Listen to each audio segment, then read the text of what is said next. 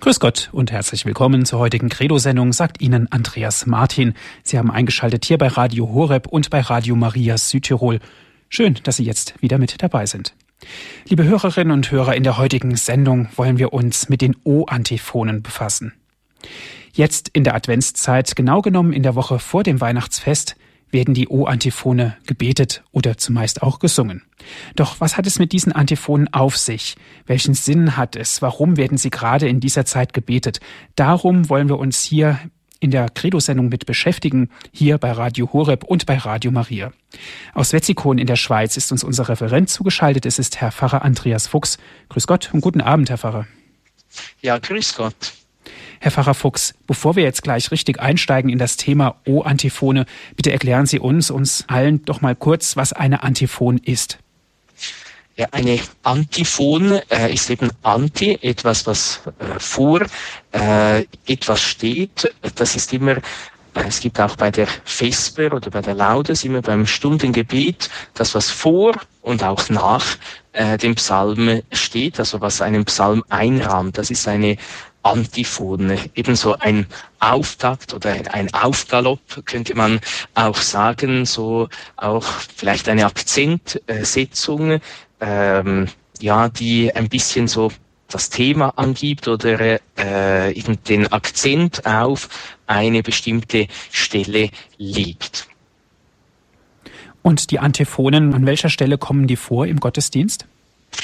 Im Gottesdienst, gut sonst eben der Heiligen Messe, kommen eigentlich nicht so sehr Antiphonen vor, vielleicht ein wenig so der Kehrvers des Antwortpsalmes ist auch in einer gewissen äh, Weise eine Antiphon, äh, nur dass er äh, dann den Antwortpsalm immer wieder auch unterbricht, beziehungsweise der, dass er repetiert wird.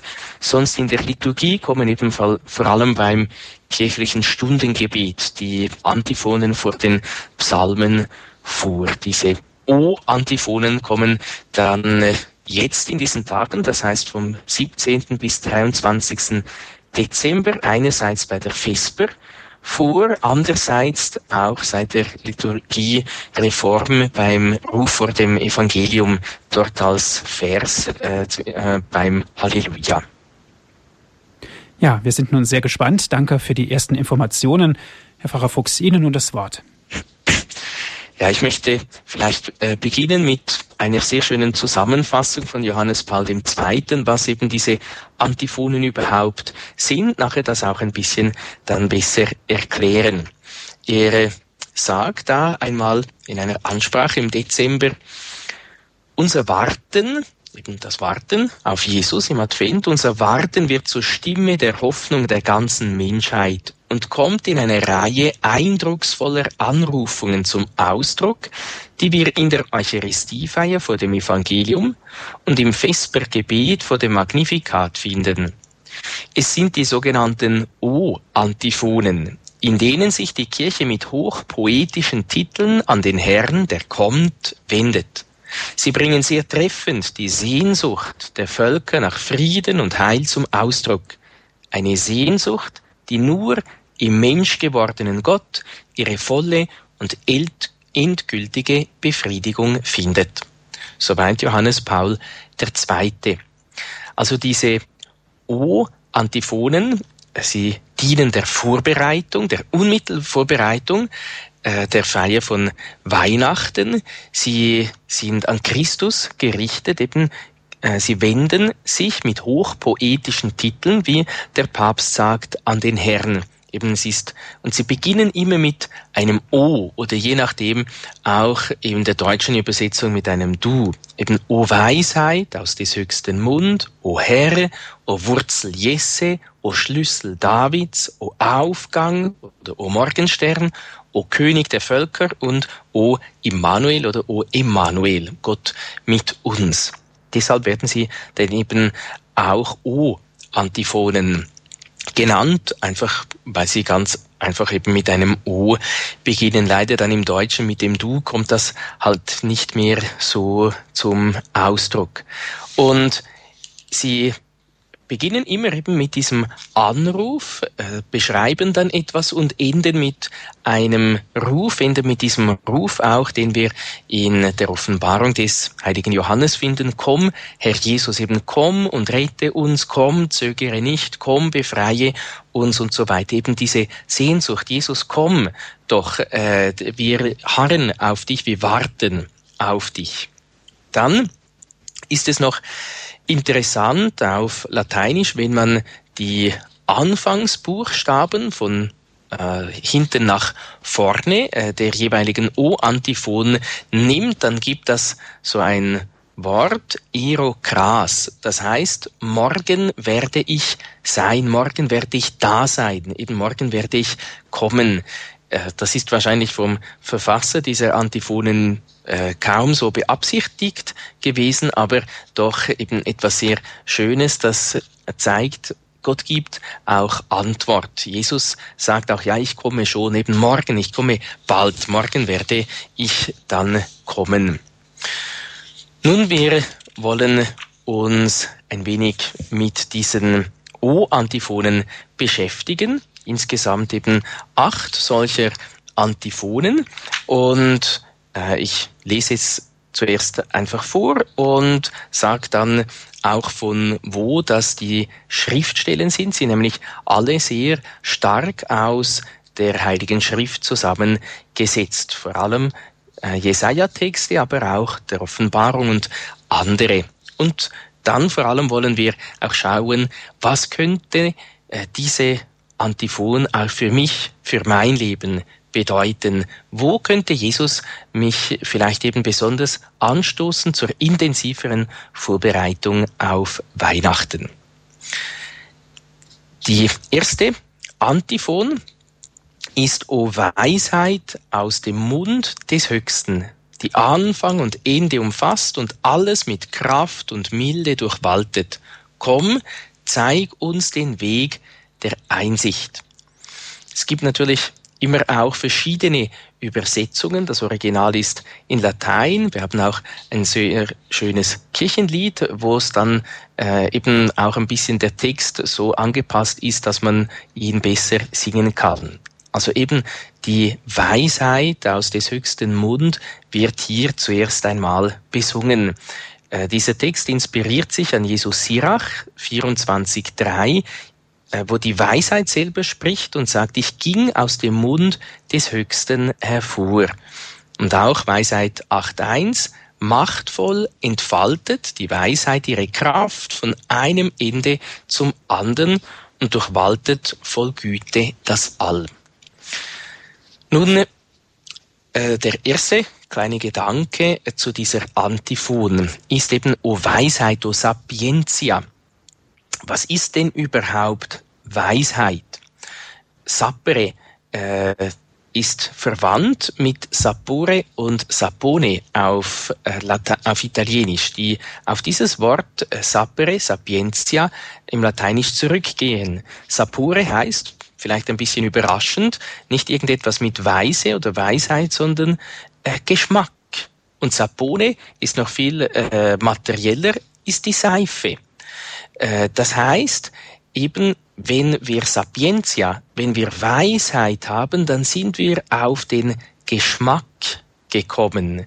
Äh, dann äh, haben wir Freude an Gott, Freude am geistlichen Leben, Freude am Wort Gottes, Freude an dem, was Gott sagt, eben Freude auch an diesen vielleicht auch ein bisschen spielerischen O-Antiphonen oder an diesen poetischen, dichterischen äh, Texten. Freude an der heiligen Messe, Freude am Glauben. Ein weiser Mensch tut nicht einfach irgendetwas, sondern tut es mit Freude, tut es mit Begeisterung. Eben, er ist auf den Geschmack gekommen. Oder anders gesagt, er ist auch in gewisser Weise zum Salz der Erde, zum Salz für die anderen geworden. Sein Leben ist nicht mehr ohne Salz, äh, ohne Rasse, äh, ohne Geschmack und geschmacklos, sondern er hat eben diese Weisheit Gottes verkostet. Und der zweite kleine Gedanke, die Weisheit, die aus dem höchsten Mund hervorgeht, eben schlussendlich Christus selber, der uns die Weisheit Gottes gebracht hat, äh, herrscht vom einen Ende bis zum anderen. Jesus selber sagt, ich bin das Alpha und das Omega, also der erste und der letzte Buchstabe oder ich bin der Anfang und das Ende. Und das bedeutet auch, Gott hat alles in seinen Händen. Er trägt alles. Er trägt auch mich. Und er tut das, wie es heißt, und disponiert oder verfügt, er sieht vor, fortiter et suaviter, das heißt stark und mild. Jesus ist ein starker Gott, er ist aber auch ein milder Gott. Er ist barmherzig und gerecht. Und da sehen wir auch, äh, Maria können wir auch darin sehen, sie ist ja der Sitz der Weisheit. Wir ehren sie in der lauretanischen Litanei, in der Litanei zur Mutter Gottes, als du starke Jungfrau. Aber auch im Salve Regina grüßen wir sie als du süße Jungfrau und auch als du milde Jungfrau. Nun, eben so ist Gott, er ist einerseits ganz mild, ganz sanft, er drängt sich nicht auf, aber er ist auch stark, stark gegen die Feinde, er verteidigt uns. Und so sollen auch wir in Gott stark und mild werden, sollen stark sein im Guten, stark gegen das Böse, äh, stark gegen die Sünde, aber auch ganz mild und sanft gegenüber dem Sünder, damit er sich bekehren kann, damit er zu Gott zurückfinden kann. Nun, O Weisheit, besingen wir in der ersten O Antiphon. Es ist aber keine bloß theoretische Weisheit, sondern sie ist ganz praktischer Art, äh, die Weisheit Gottes. Sie möchte mir zeigen, wie kann ich leben, dass ich stets Gott gefalle. Das heißt, eben auch äh, die Bitte dann komm und lehr uns deiner Klugheit Pfad, wie das Lied sagt, äh, die Via Prudentia, die äh, Prudentia, die Prudentia, die Klugheit ist eine sogenannte Kardinaltugend. Äh, ganz einfach gesagt, die Tugend, die mich immer das machen lässt, was vor Gott recht ist. Äh, die mich das wählen lässt, was Gott wohlgefällig ist. Und die Weisheit ist eben deshalb praktischer Natur, weil sie uns genau das lehrt, äh, weil sie uns den Weg, oder wie es auch auf Deutsch übersetzt heißt, den Weg der Einsicht, der Erkenntnis, der Weisheit uns beibringt. Weil äh, wir ja nicht einfach ein theoretisches Wissen haben, den Glauben in Theorie feiern, sondern den Glauben wirklich leben. Eben, was bedeutet das, wenn Gott wirklich Mensch wird, wenn er da ist in der Eucharistie, wenn er ganz gegenwärtig ist, wenn er uns die Sünden vergibt, im Sakrament der Buße und Versöhnung, wenn wir ihn ansprechen dürfen im Gebet. Was bedeutet das praktisch? Ein weiser Mensch weiß es. Ein weiser Mensch verkostet das. Ein weiser Mensch genießt das und hat Freude daran, dass Gott da ist, dass er mit uns auf dem Weg ist. Die zweite O-Antiphon, die Antiphon vom 18. Dezember ist O Adonai, O Herr. Adonai, du starker Gott, Führer des Hauses Israel, du bist dem Mose im Feuer des Dornbusches erschienen und hast ihm auf dem Sinai das Gesetz gegeben. Komm, rette uns mit hoch erhobenem Arm.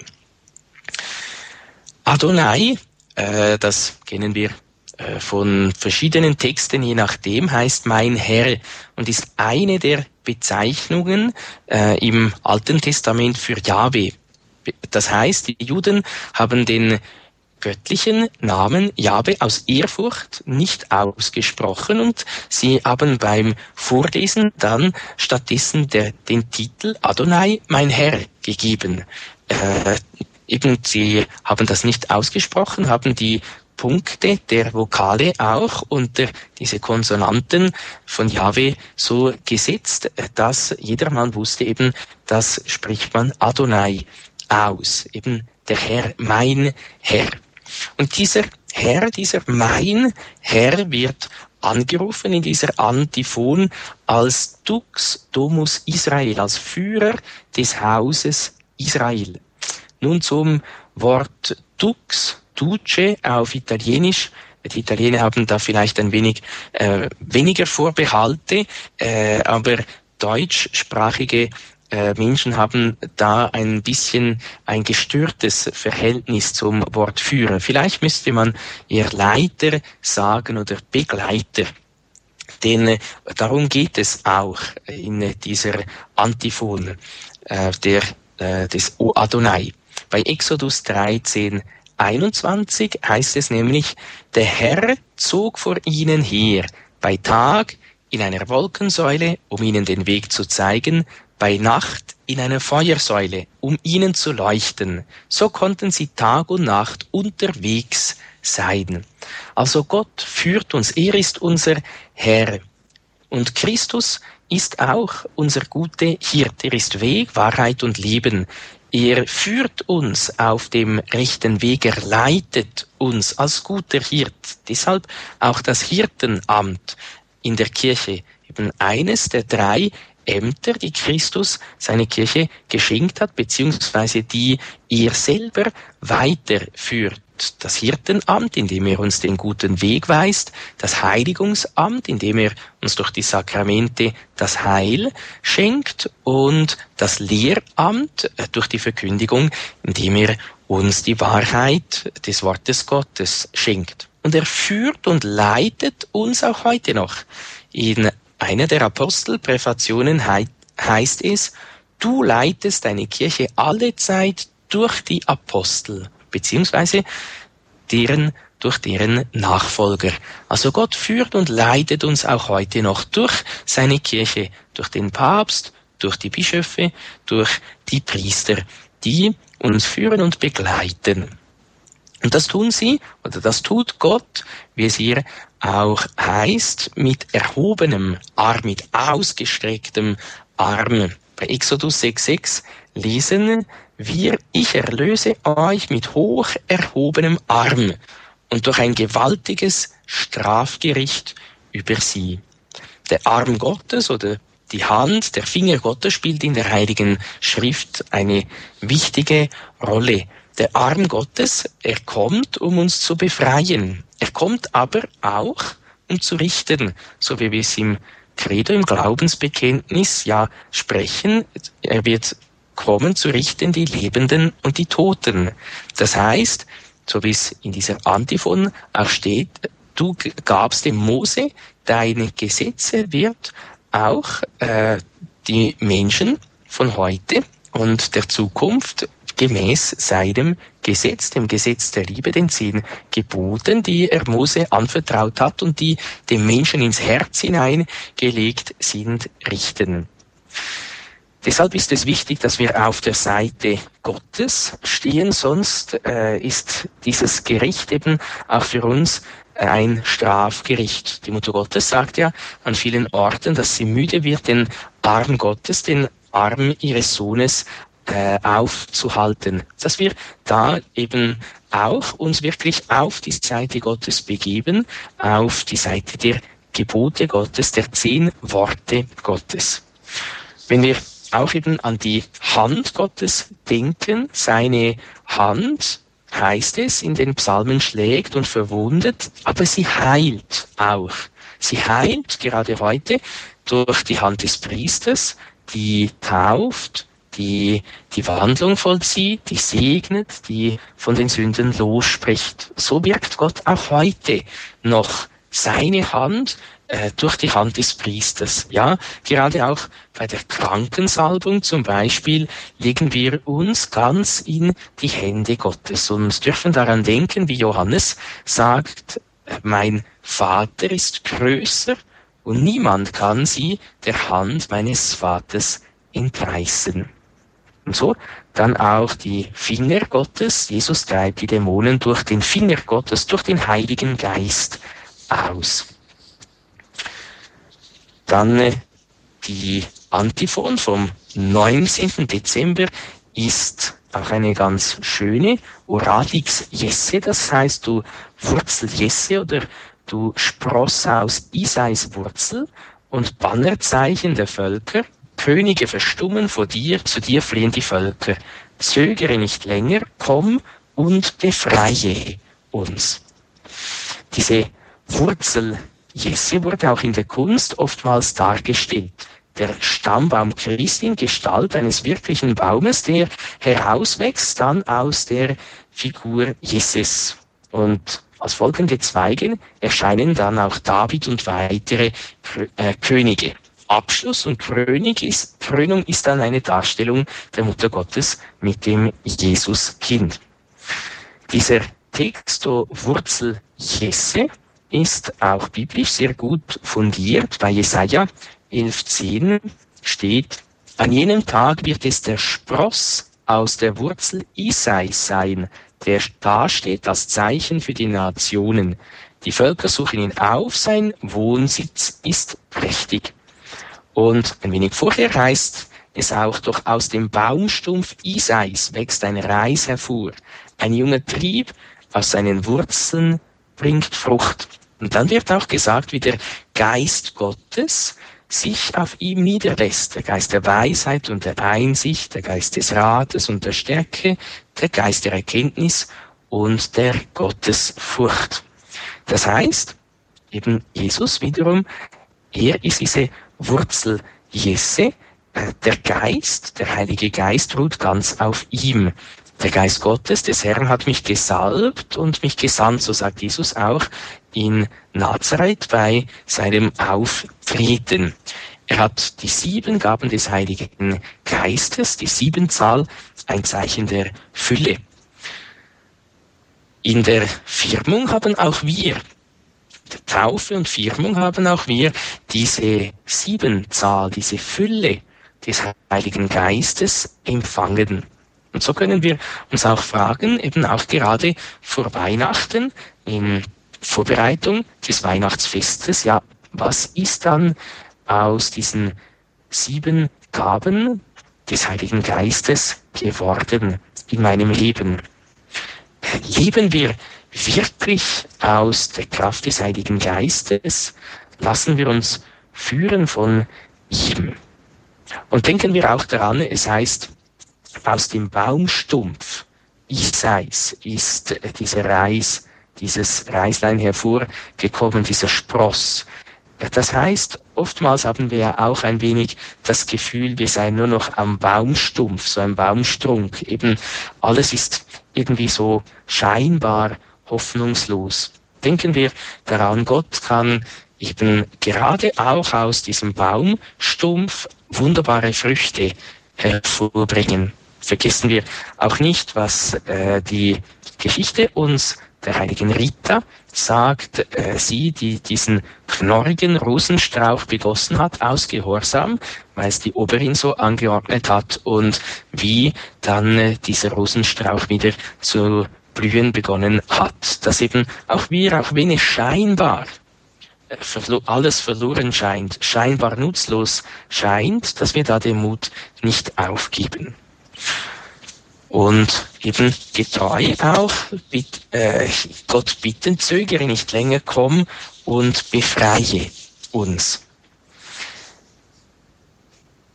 Dann wollen wir eine kurze Musikpause machen und diese ersten paar U-Antiphonen, die Gedanken dazu ein wenig setzen lassen.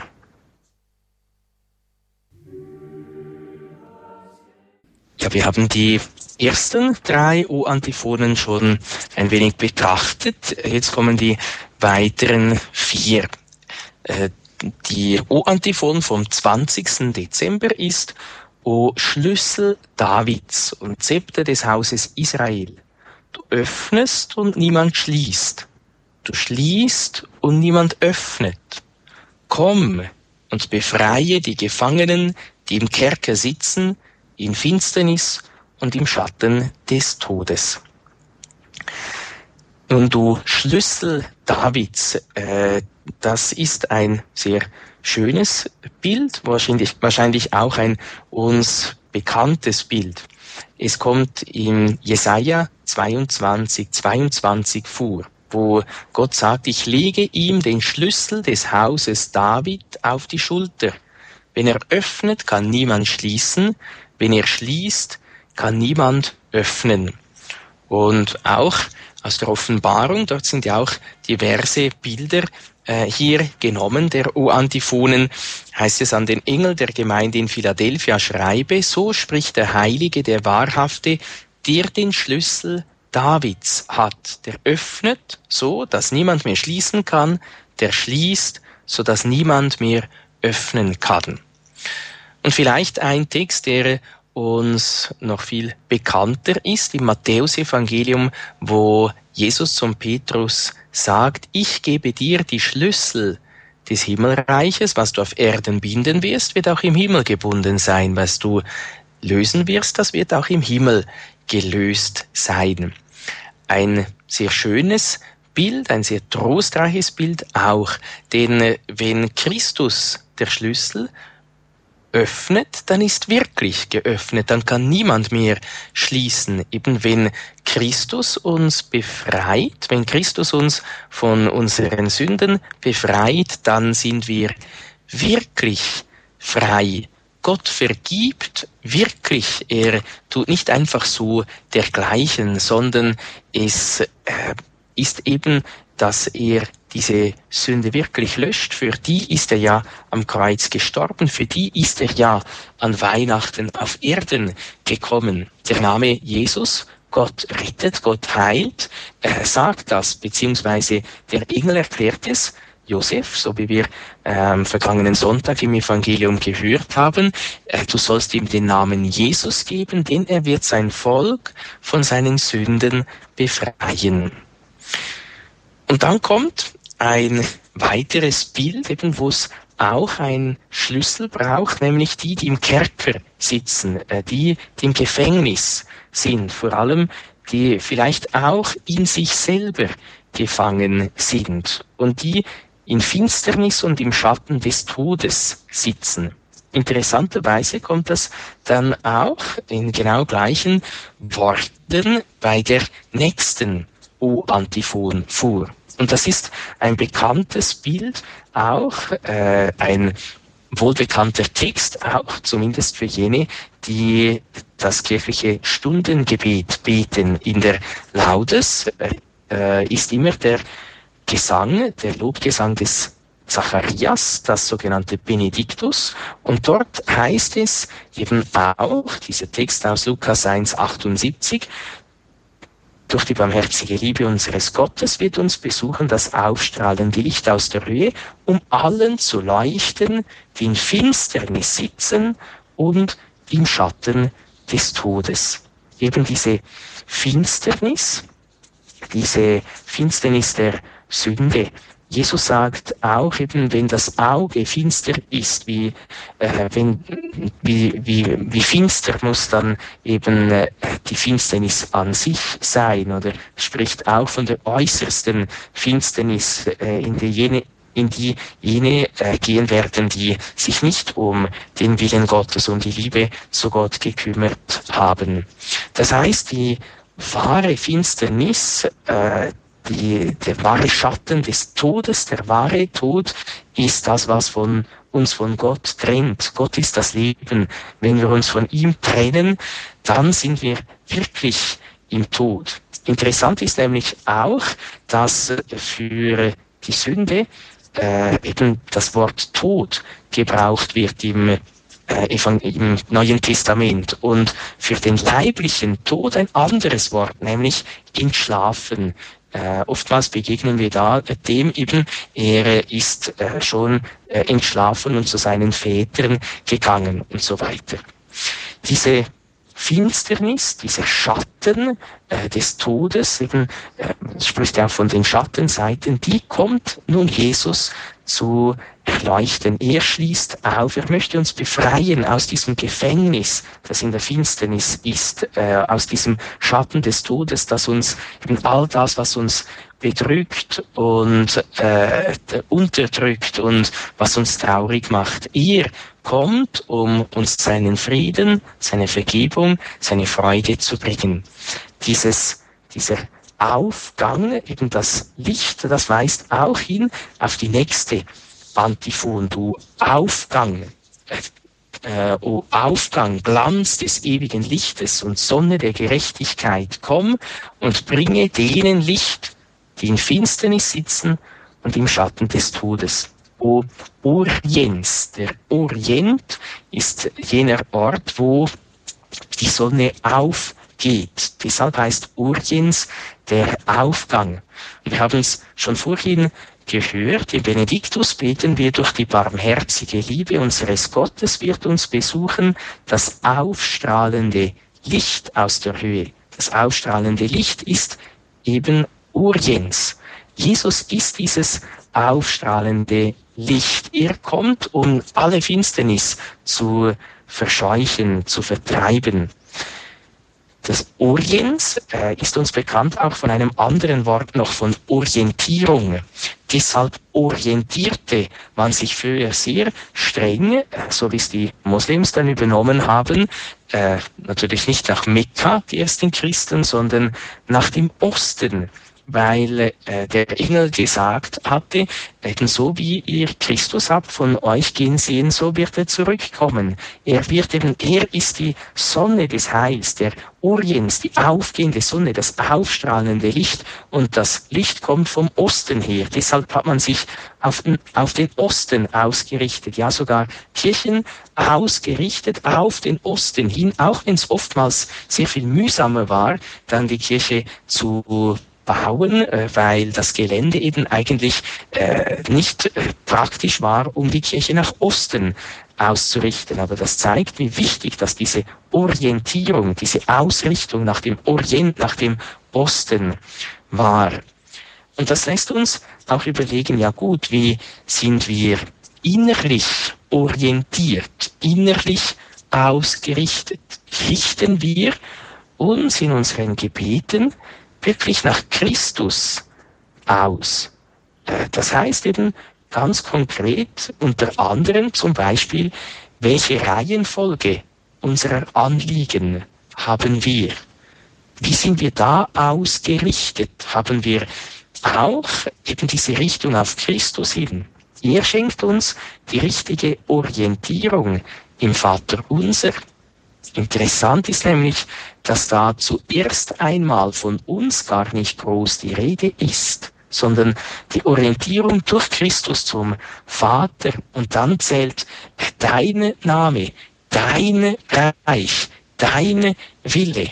Zuerst einmal die Hälfte des Gebetes ist dein Name ist Gott, zuerst Gott, zuerst die Liebe zu Gott. Und dann erst dann das tägliche Brot und äh, die Vergebung äh, der Sünden und die Bewahrung äh, vor dem Bösen und das Standhalten in der Versuchung.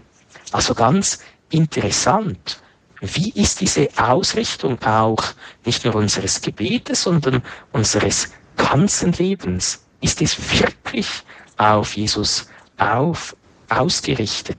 Eben deshalb bitten wir dann in dieser O-Antiphon Komm und bring denen Licht, die in Finsternis sitzen und im Schatten des Todes. Eben bring äh, denen Licht, mach unser Leben hell, lass uns klar sehen, lass uns begreifen, dass wenn wir uns nicht auf dich hin ausrichten, wenn wir nicht orientiert sind, äh, wenn wir nicht ausgerichtet sind auf dich und deinen Willen, dass wir dann die Orientierung verlieren. Und dieses Licht äh, ist der Glanz des ewigen Lichtes, wie es in dieser Antiphon heißt, die Sonne der Gerechtigkeit. Ein schönes Bild gerade um Weihnachten herum. Eben Malachi 3,20 heißt es, für euch aber, die ihr meinen Namen fürchtet, wird die Sonne der Gerechtigkeit aufgehen. Und es ist bestimmt kein Zufall, dass gerade, dass die heutige Antiphon am 21. Dezember ist, äh, wo die Sonnenwende ist, wo die Tage wieder länger werden wo eben auch das Fest von Weihnachten äh, im Umfeld ist äh, von diesem äh, ursprünglichen heidnischen Fest der Sol äh, Invictus, der eben die un, der Tag der unbesiegten, unbesiegbaren Sonne, um zu zeigen, Christus ist diese wahre Sonne, diese wahre Sonne der Gerechtigkeit. Er äh, vertreibt alle Finsternis. Er ist das Licht der ganzen Welt. Und schön, auch wenn Christus die Sonne des Heiles ist, dann ist Maria, wie sie auch angerufen wird, die Morgenröte des Heiles, jene, die Christus ankündet, äh, die eben sagt, er kommt bald. Das Reich Gottes ist äh, schon äh, praktisch da. Er steht schon an der Tür. Er klopft schon. Und ich äh, möchte euch bereiten für die Ankunft Christi, für eben die Geburt Christi in euch. Dann die zweitletzte O Antiphon ist O König der Völker. O König der Völker, Sehnsucht aller Menschen. Ich Stein, der das Getrennte zusammenführt. Komm und rette den Menschen, den du aus Leben geschaffen hast. Der König aller Völker, der König des ganzen Universums, so ehren wir ihn auch am Christkönigsfest. Und der Psalm sagt auch, ich selber habe meinen König eingesetzt auf Zion, meinem heiligen Berg. Christus ist der wahre König, die Sehnsucht aller Welt, die Sehnsucht aller Menschen, aller Völker die Sehnsucht, die vielleicht oftmals auch ein bisschen begraben liegt, die wieder erweckt und geweckt werden soll, damit sie sich aufmachen, um Christus zu suchen und zu finden. Denn Christus ist der Eckstein. Er ist der äh, Stein, äh, der den ganzen Bau zusammenhält. Das heißt, Christus ist einerseits Grundstein, Fundament und Eckstein. Ohne Christus würde alles auseinanderfallen. Wenn äh, Sie vielleicht eben so bei einem alten Torbogen oder bei diesen Bogen der Brücken oder Äquadukte der Römer ein wenig genauer schauen, da hat es in der Mitte einen Stein, der ein wenig größer ist, eben der Eckstein oder der Schlussstein, äh, der Stein, der die Spannung eigentlich aufbaut oder aufrecht hält, der äh, macht, dass das Ganze nicht in sich zusammenfällt. Und so ist auch unser geistliches Leben. Es muss einerseits das Fundament Christi haben, auf Christus, auf das Wort Gottes, das er selber ist, aufgebaut sein, auf das, was ihr uns sagt und äh, ihr soll auch den ganzen Bau vollenden, alles zusammenhalten, dass da nicht einfach alles in uns und um uns auseinanderfällt. Deshalb ist es wichtig, dass wir immer wieder überprüfen, ob wir wirklich auf das Wort Gottes gegründet sind oder ob wir vielleicht ab und zu auch äh, auf unsere Gefühle vor allem bauen und vertrauen und nur darauf oder irgend auf eine schöne Atmosphäre oder wie man heute so oft sagt, ob es für mich stimmt. Äh, es ist schön, wenn es für mich auch stimmt, aber in erster Linie muss es eben auch für Christus stimmen, auf, im Hinblick auf Christus stimmig sein, stimmen, eben ausgerichtet sein, dass er das Fundament und der Schlussstein ist, damit der Bau Bestand hat. Sonst ist es oftmals ein Luftschloss oder ein Kartenhaus, das dann bei einem Windstoß in sich zusammenfällt. Christus kann mir Halt und Fundament, Sicherheit und Stabilität geben. Wenn ich auf ihn vertraue, dann äh, bin ich sicher gefeit eben vor jedem Sturm.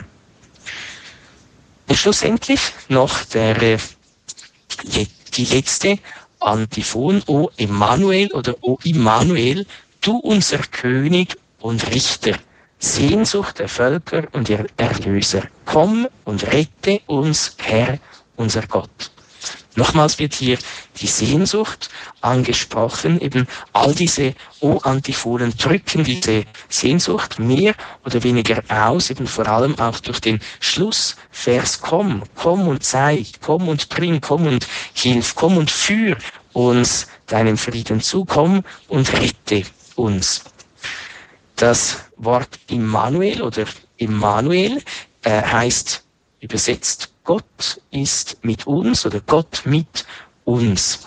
Und interessant ist, dass der Name Immanuel nur gerade viermal in der Bibel vorkommt. Dreimal im Buch Jesaja und einmal im Matthäus-Evangelium als Zitat aus dem Buch äh, Jesaja. Das haben wir auch äh, am letzten Adventssonntag gehört. Jesaja 7, 14. Darum wird euch der Herr von sich aus ein Zeichen geben. Seht, die Jungfrau wird ein Kind empfangen, sie wird einen Sohn gebären und sie wird ihm den Namen Immanuel, Gott mit uns, geben. Jesus ist der wirkliche Gott mit uns. Eben Matthäus macht damit auch klar, wenn er das zitiert, dass mit diesem Immanuel nicht irgendwie äh, ein anderer gemeint ist, sondern dass Christus eben dieser Immanuel, dieser Gott mit uns ist, ein Gott, der wirklich ganz mit uns sein möchte, der uns so nahe sein möchte, dass er Mensch wird, dass er dann schlussendlich auch unter uns bleibt, äh, in den Sakramenten, vor allem im Sakrament der Eucharistie, wo er wirklich mit uns ist und auch für uns da ist. Er ist der König und Richter, äh, der, der das Gesetz gibt und der, der auch über die Einhaltung des Gesetzes nachher einmal richten wird.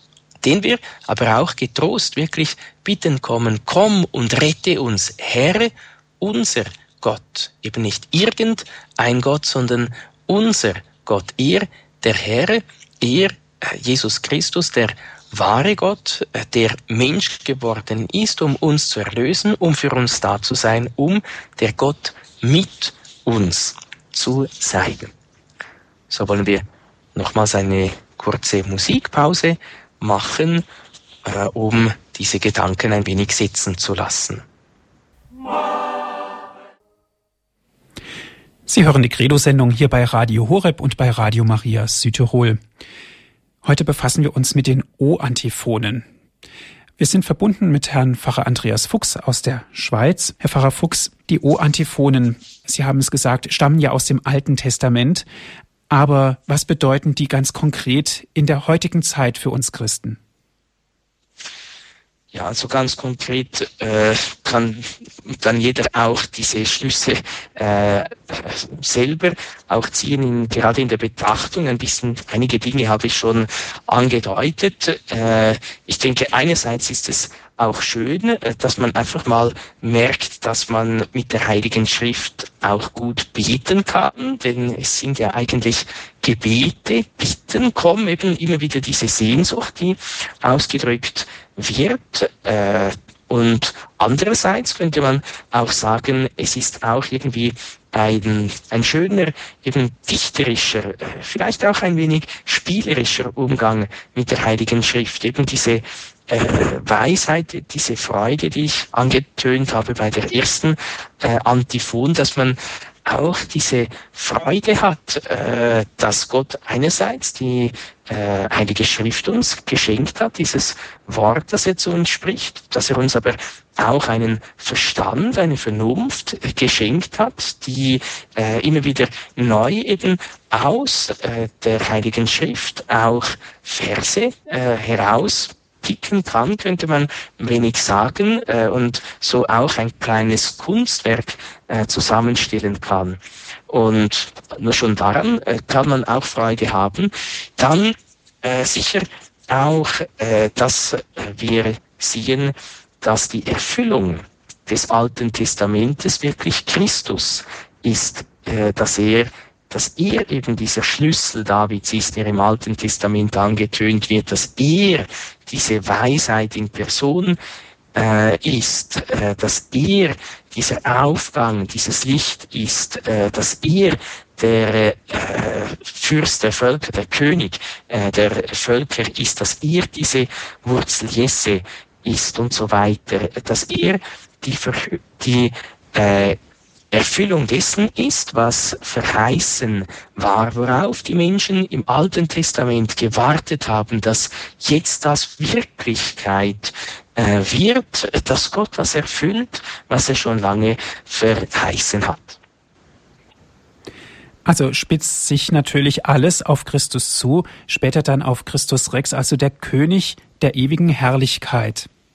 Ja, und der natürlich äh, eben äh, dieser König der Völker, der, so wie der äh, Heilige Vater sagt in seinem Jesusbuch, der eigentlich das Neue, das äh, bringt oder das eigentlich Neue, das er selber ist, der nicht irgendwie äh, ja ein paar Änderungen am Alten Testament gebracht hat, so ein paar äh, Korrekturen, äh, kleinere Retuschen, sondern äh, dass das entscheidend Neue er selber ist, dass Gott selber kommt, eben das, was unüberbietbar ist. Äh, das äh, heißt ja auch, äh, dass eben, und die Lehre der Kirche ist auch, dass es keine neue Offenbarung mehr geben wird, weil Gott alles in seinem Sohn gesagt hat.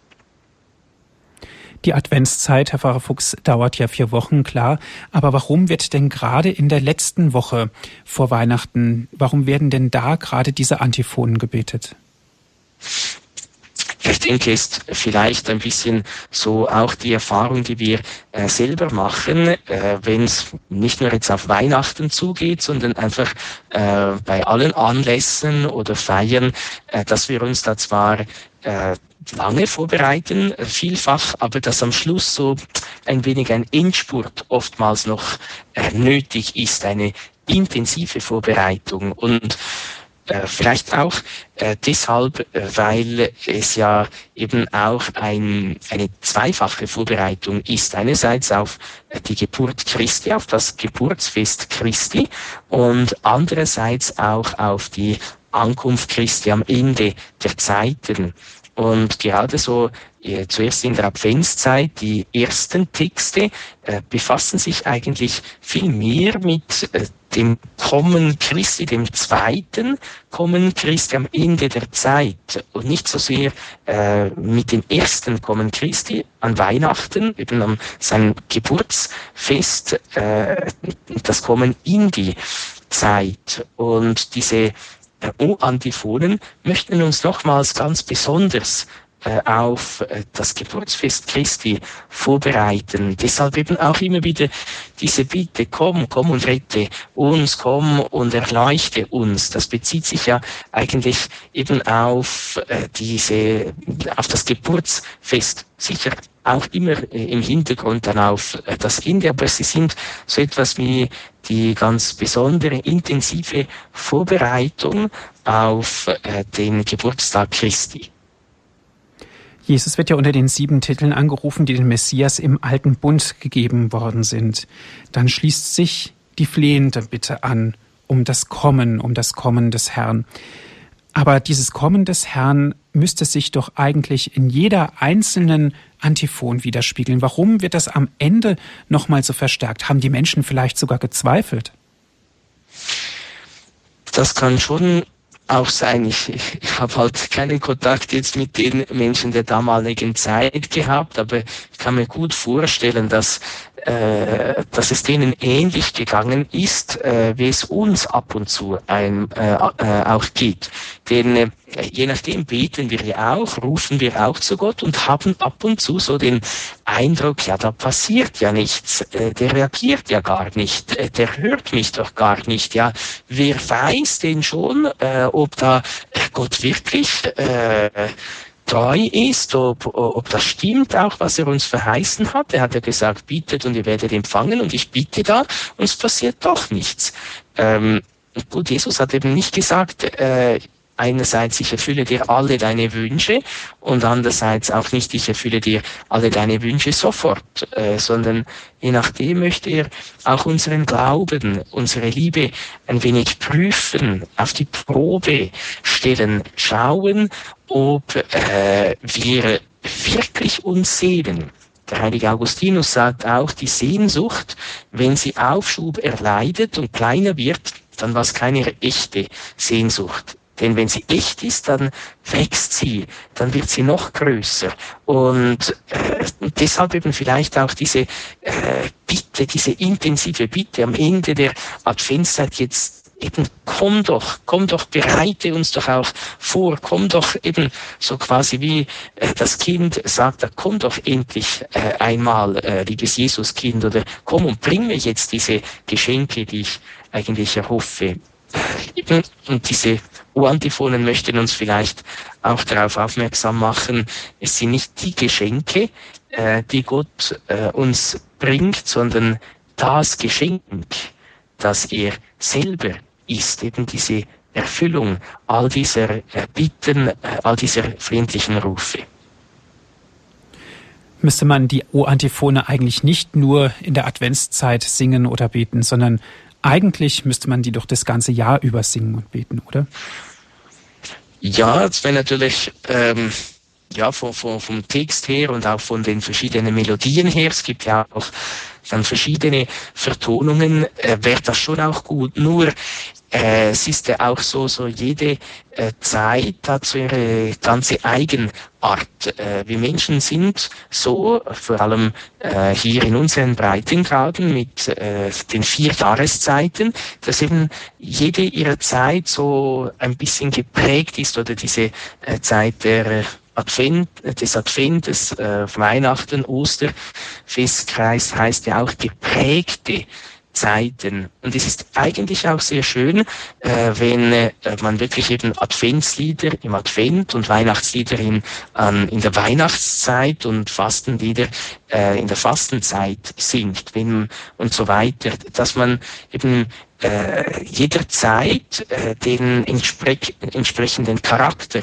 auch zuwendet. Sonst wäre es ein bisschen so, äh, so die Weihnachtsbeleuchtung, gut, eben meistens hängt sie ja dann schon äh, bald im November, äh, aber die Weihnachtsbeleuchtung kann man auch sagen, ja, die ist so schön, die hängen wir jetzt das ganze Jahr auf oftmals verliert dann äh, etwas eben vom, vom Besonderen, äh, von der besonderen äh, Stimmung oder äh, von diesen besonderen Texten, die uns ganz, ganz intensiv vorbereiten möchten auf Weihnachten. Irgendwie äh, wird es dann vielleicht doch auch äh, zu alltäglich.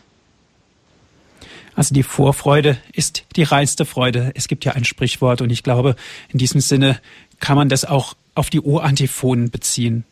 Ja, das, äh, das bestimmt. Eben sind, irgendwo durch ist auch schön, äh, dass man diesen dichterischen Umgang mit der Heiligen Schrift äh, sieht, diesen freudigen Umgang. Eben ist ein freudiges Warten äh, so wie auch eine der Präfationen des Advents sagt, dass wir uns äh, mit Freude bietend und wachend äh, aufmachen, um Jesus zu empfangen, um auf ihn zu warten und äh, so eben auch diese O-Antiphonen, die auch etwas Spielerisches, etwas Dichterisches äh, in sich haben. Ja, danke schön, Herr Pfarrer Fuchs, für Ihre Ausführungen. Die Sendezeit neigt sich wieder langsam dem Ende zu. Danke, dass Sie uns auch die Hintergründe der O-Antiphonen erklärt haben. Danke auch an Sie, liebe Hörer, dass Sie mit dabei waren. Diese Sendung wurde für Sie aufgezeichnet. Gerne dürfen Sie sich eine CD bestellen. Rufen Sie unseren CD-Dienst an. Das geht ganz einfach unter folgender Telefonnummer 08323 9675120. Noch einmal die Telefonnummer von unserem CD-Dienst. Das ist die 08323 9675120. Und wenn Sie von außerhalb Deutschlands anrufen, bitte die 0049 vorwählen. Dann geht es weiter mit der 8323 9675120. Das ist ein kostenloser Service von uns für Sie. Wir freuen uns natürlich über jede Spende, um den Arbeitsaufwand decken zu können. Sie haben auch die Möglichkeit, uns auf unserer Internetseite zu besuchen. Dort können Sie dann die Sendung herunterladen und auf Ihrem Computer erneut anhören. Unsere Internetadresse ist www.hore.org. Noch einmal unsere Internetadresse www.hore.org. Herr Pfarrer, zum Schluss darf ich Sie um den Segen bitten. Ja, wir wollen Gott bitten auf die Fürsprache der Mutter Gottes, dass äh, Jesus nicht nur äh, in Bethlehem äh, geboren wird, dass wir nicht nur das feiern, sondern vor allem, äh, dass er in unserem Leben, in unseren Herzen geboren wird, dass wir uns eben so aufmachen, betend und wachend mit der Kirche auf das Geburtsfest Christi äh, uns vorbereiten und uns freuen, gerade auch mit diesen O-Antiphonen, dass wir uns auch davon leiten und inspirieren lassen, äh, diese auch ganz in unser Leben aufnehmen. Der Herr sei mit euch. Und mit deinem Geiste. Auf die Fürsprache der seligen Jungfrau und Gottesmutter Maria segne, behüte, begleite und führe euch der allmächtige Gott, der Vater, und der Sohn und der Heilige Geist. Amen. Viel Freude noch im weiteren Programm wünscht Ihnen Ihr Andreas Martin.